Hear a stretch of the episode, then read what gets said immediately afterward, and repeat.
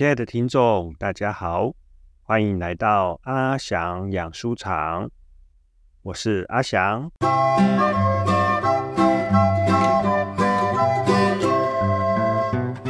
阿翔养书场是一个跟阅读有关的节目，我会试着聊聊家里养的几本书，跟大家分享阅读这些书的经验，希望我跟这些书相处的故事。可以成为听众们的帮助，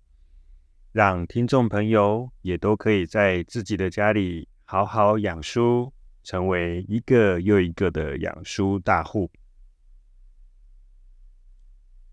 谢谢大家收听阿翔养书场的新单元。这本书真厉害！我们在上一集里简单介绍了华人新约学者张凯贤老师的著作《天启保罗》。探讨在这个天启保罗观的新约研究学派里，保罗书信怎样被还原成一个又一个富含天启文学成分的文本，以及保罗当初是怎样运用圣灵所赐给他的想象力，构想出许许多多重要思想洞见的过程。保罗书信不再像是天上突然掉下来的书卷。而是有其写作过程可以寻觅探究。而在天启保罗的下集，阿翔要来分享这样的观点带给我怎样的启发？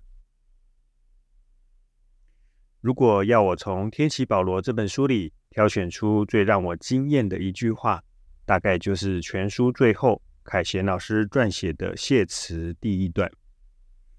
在那里。凯贤老师将自己在华神接受胡维欢老师教授的大小先知书课程，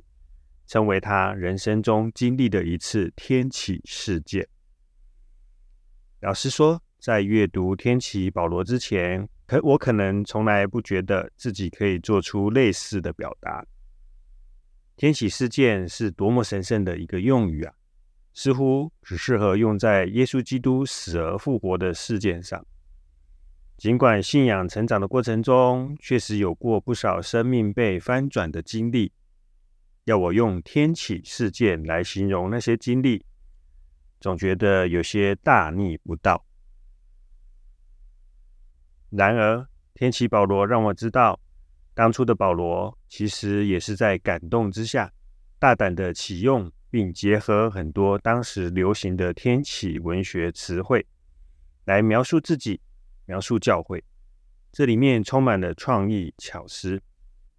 好比说，教会是基督的身体，就是一例。在保罗之前，没有人曾经这样使用过。但也因为保罗大胆的这样使用，基督教会有了一个可以流传久远的隐喻，并且在后来的两千年历史中，持续地启发后来的人，根据这个隐喻，这个天启文本。进行更多的发想，建构出更多有意思的神学。想通这一点，回头来看凯贤老师以天启事件描述自己生命中的一次重要经历，反而比我这个不敢使用这种词汇的人更接近保罗的典范。他跟保罗一样，大胆使用了天启性的语言，竭尽所能的发挥隐喻的力量。让许多的概念发生融合，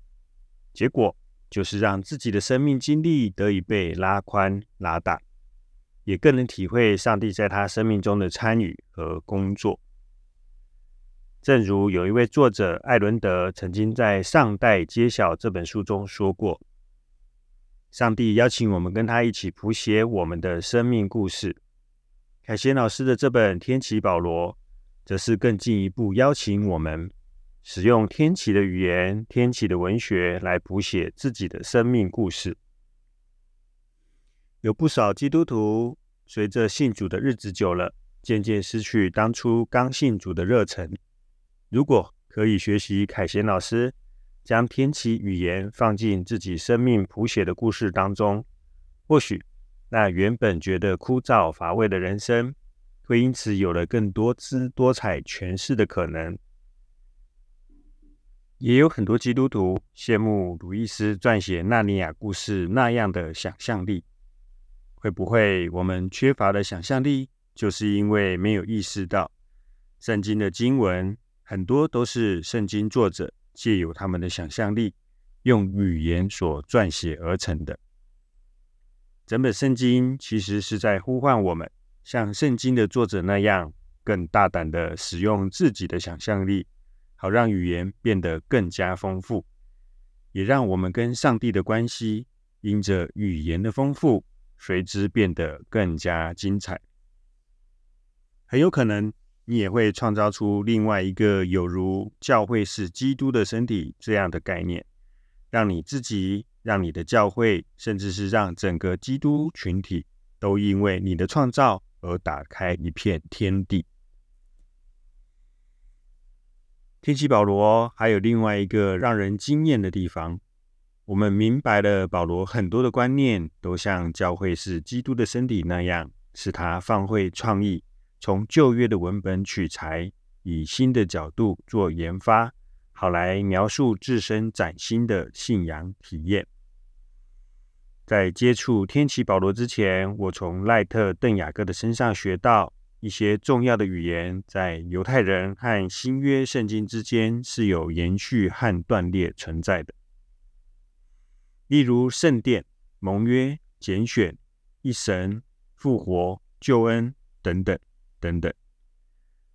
新约研究的一个关键就在于比较出第二圣殿犹太教和新约圣经的经文对于同一个概念或语汇。在理解上的相似和相异之处，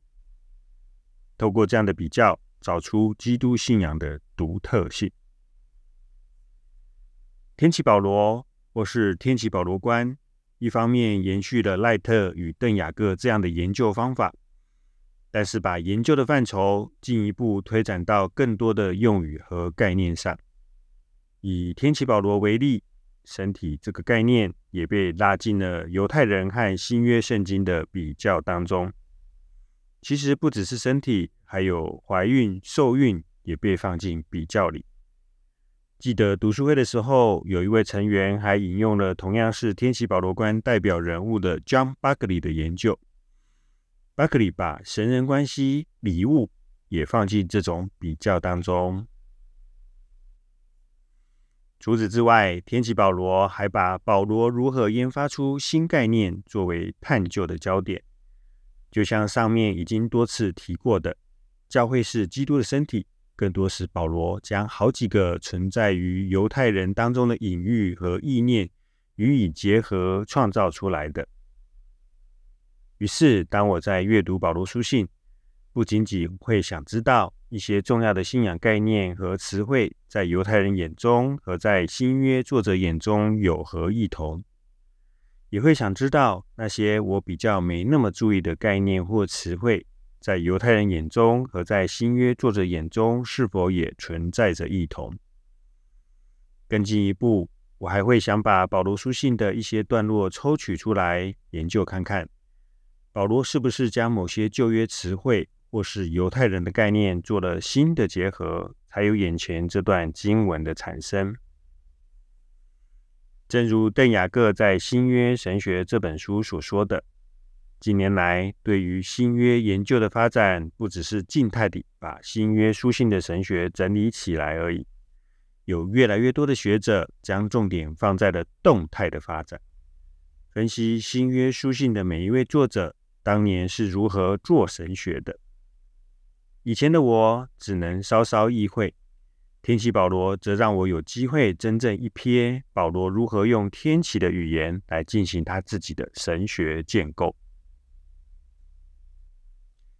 紧接着，想要来处理一个很有意思的问题，正如天启保罗所分析的，保罗的很多概念常常是采用了旧约经文的某些隐喻，加上他自己的推演。才发展出来的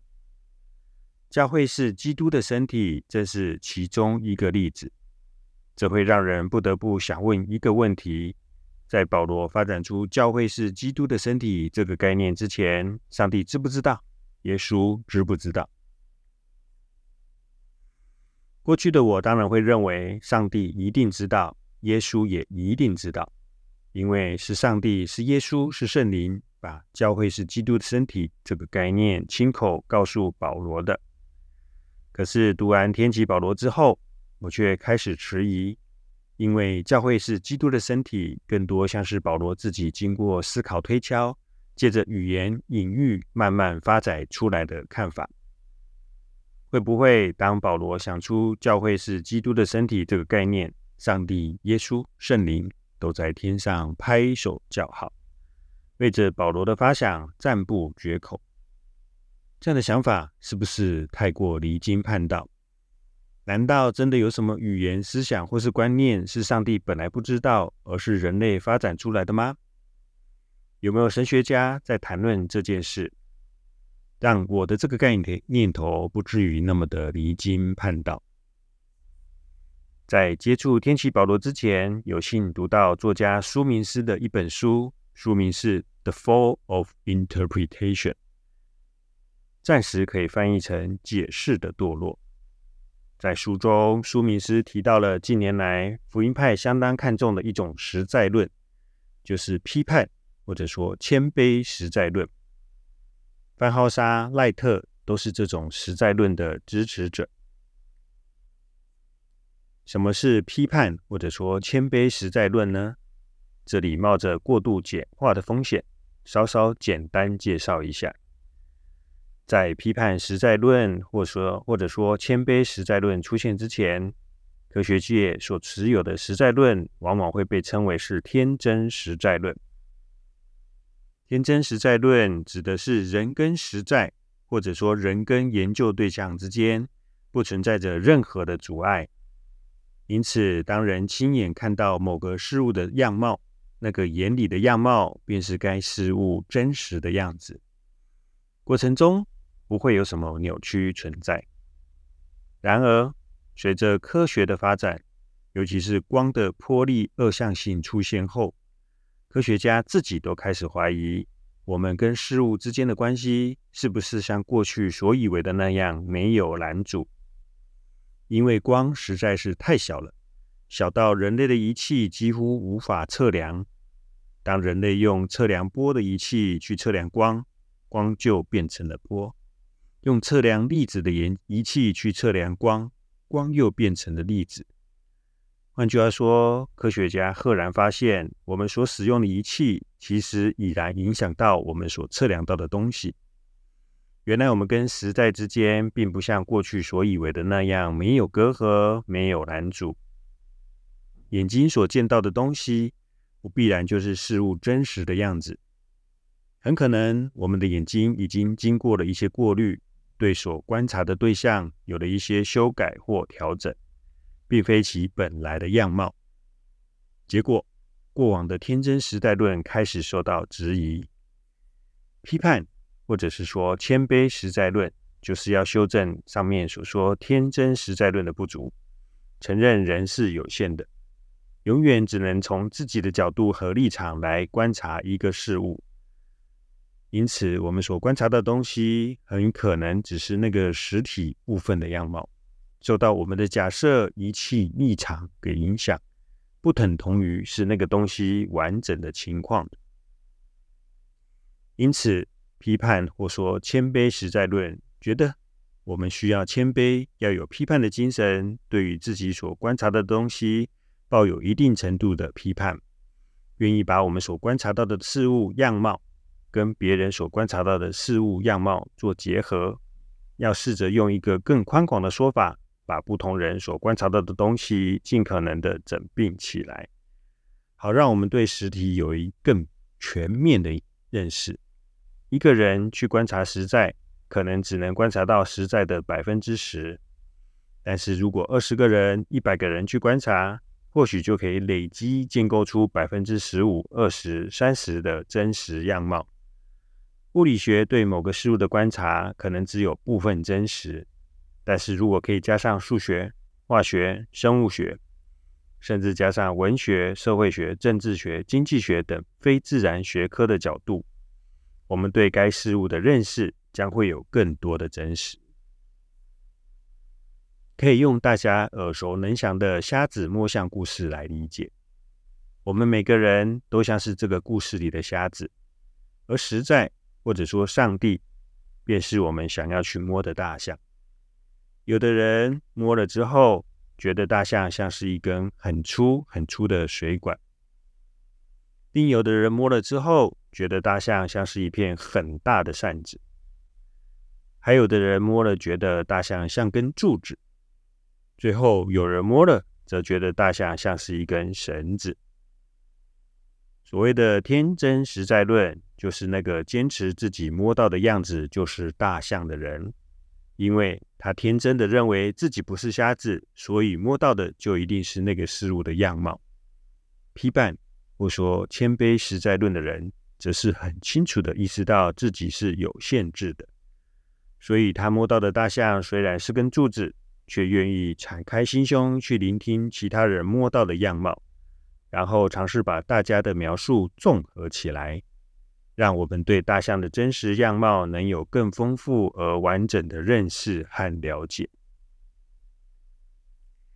简单介绍完批判实在论之后，让我们回到苏明斯的那本《解释的堕落》。苏明斯在书中称赞了范浩沙的批判谦卑，或者说谦卑实在论，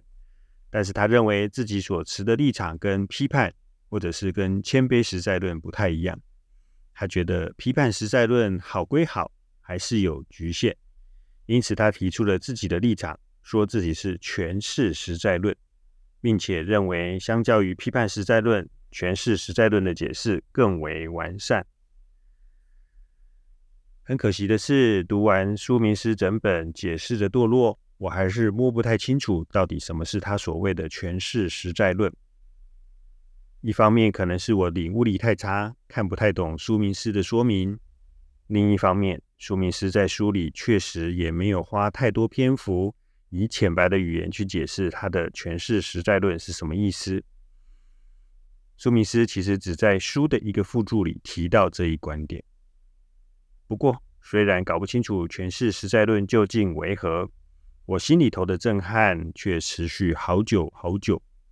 因为在读到苏明斯诠释实在论之前，我可是认为批判实在论已经是思想的巅峰，一度还认为这世上不会有其他的实在论可以超越批判实在论了。结果现在竟然有人跟我说，还有比批判实在论更高的地方存在，那种震撼真的难以形容。万万没有想到，是凯贤老师的天启保罗，让我似乎比较能懂。朱密斯所说的诠释实在论究竟是什么意思？正如上面所说的，根据天启保罗的研究，是保罗创造出教会是基督的身体这个概念。在保罗之前，从没有这个概念的存在，顶多就只有一些相类似的隐喻。但是因为保罗创造的这个概念，随后随着后来被基督教群体所接受。使得教会是基督的身体，成为基督信仰里面几乎所有虔诚的基督徒都会认同的定律，或说真理。换句话说，因着保罗的诠释能力，教会是基督的身体这个概念被创造出来了。在此之前，并没有这个概念；在这之后，教会使基督的身体成了一个实体，影响了接下来两千年的基督教，甚至是全人类的发展。诠释实在论和批判实在论的差别，就在于人类与实在的关系，不只是批判实在论所说的认识和接触而已。从诠释实在论来看，人类与实在的关系，还包括了人类可以延伸和扩大实在。更极端一点来说，人类甚至可以透过我们的诠释，创造出实在。回到瞎子摸象的故事。相较于批判实在论，认为要把大家摸到的事物组合起来，才能对大象或者说实体实在有个清楚的认识。诠释实在论则认为，人类决定把这个组合起来的事物称之为大象。那这个命名的本身，其实就是人类的诠释和语言能力，把大象本来没有的样貌赋予的大象。这个实体原本跟“大象”这两个字是没有关系的，但是因为人类决定称这个实体为大象，大象这两个字就为大象这个实体创造出某些新的东西，让实体得到延伸和扩大，甚至创造出某些不具备的质数。好比说，大象这两个字会进入人类的语言系统，人类会用房间里的大象来称呼某种状态，也可以更进一步创造出溜滑梯，让形状看起来就跟大象很像。在这里还可以介绍大学时代一位学长讲过的故事。他说：“想象你是亚当，被上帝创造出来。某一天，上帝带着你到一群动物前面，要你帮这群动物命名。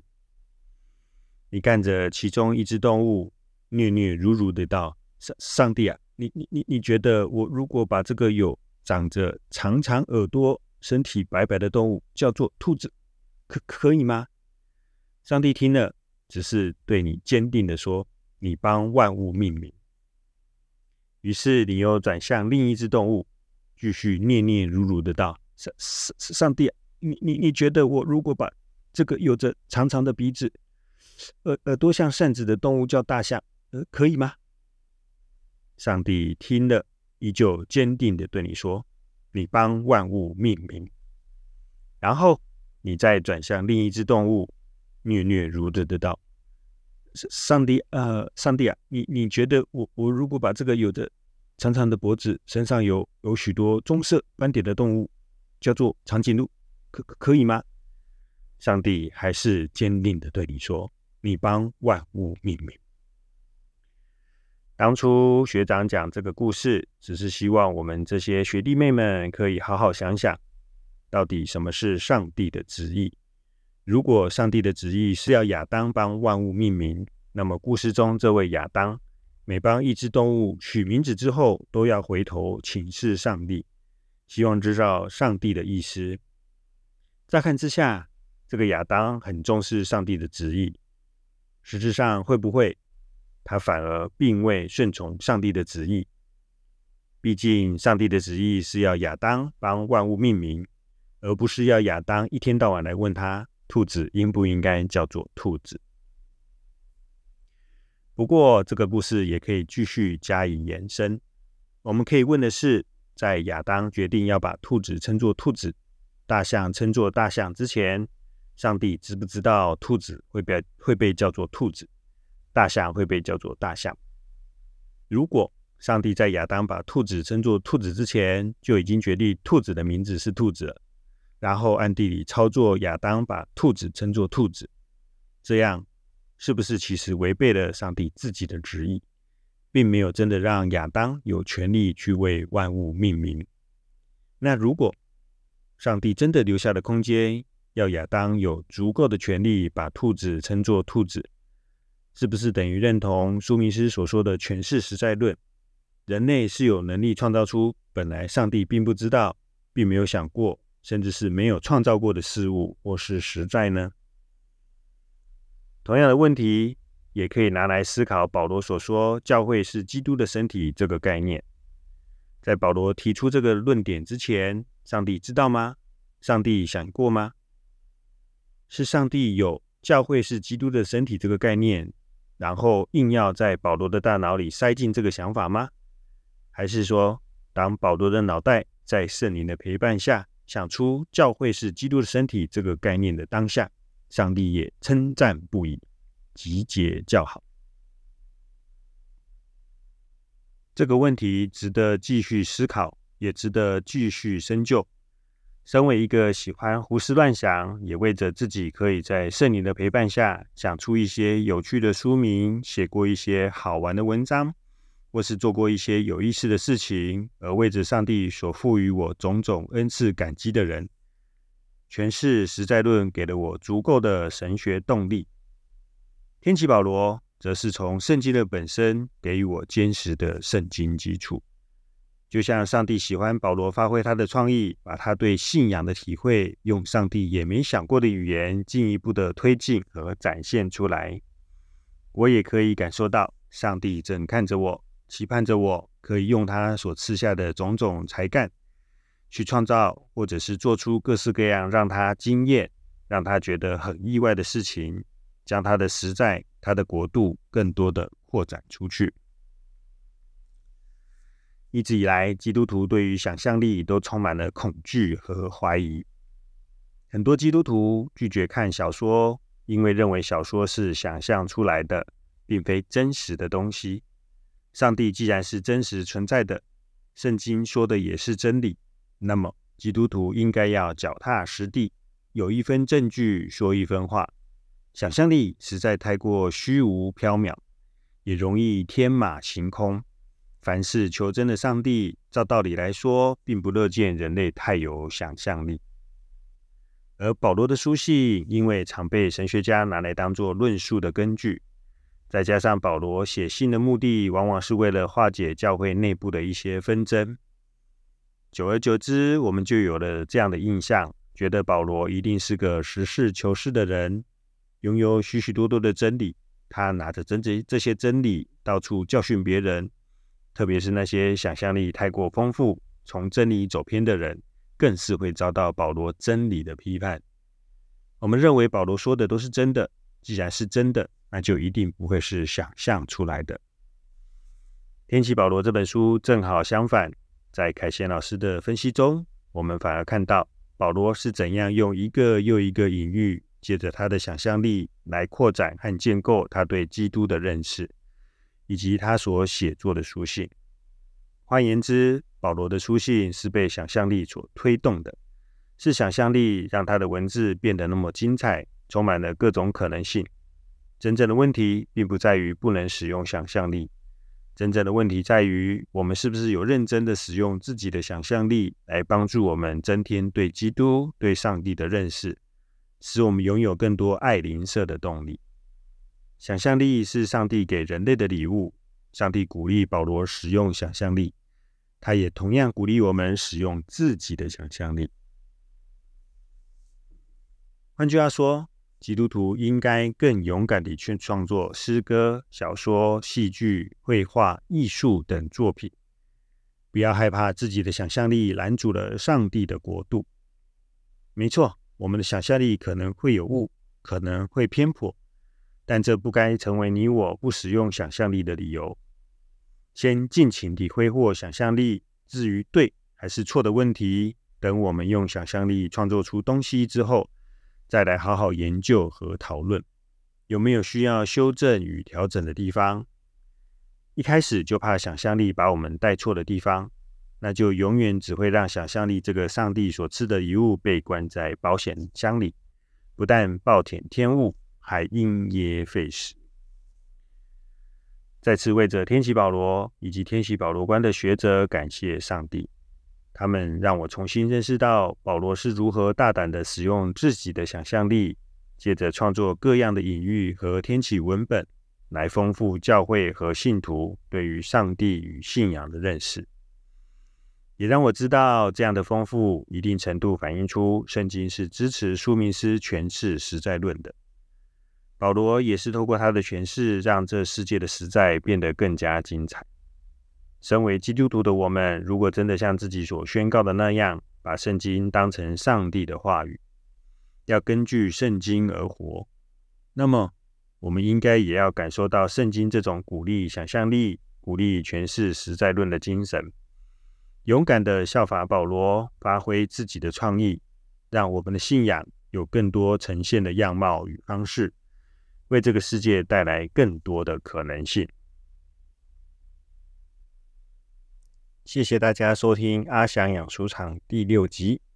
我们在第五和第六集中介绍了新约学者张凯旋老师的著作《天启保罗》，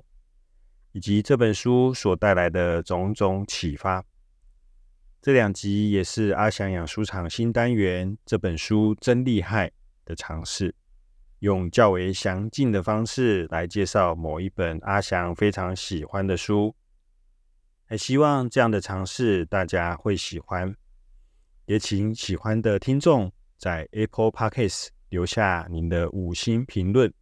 给阿翔前进的动力，继续为大家来养书。阿翔养书场，我们第七集见，拜拜。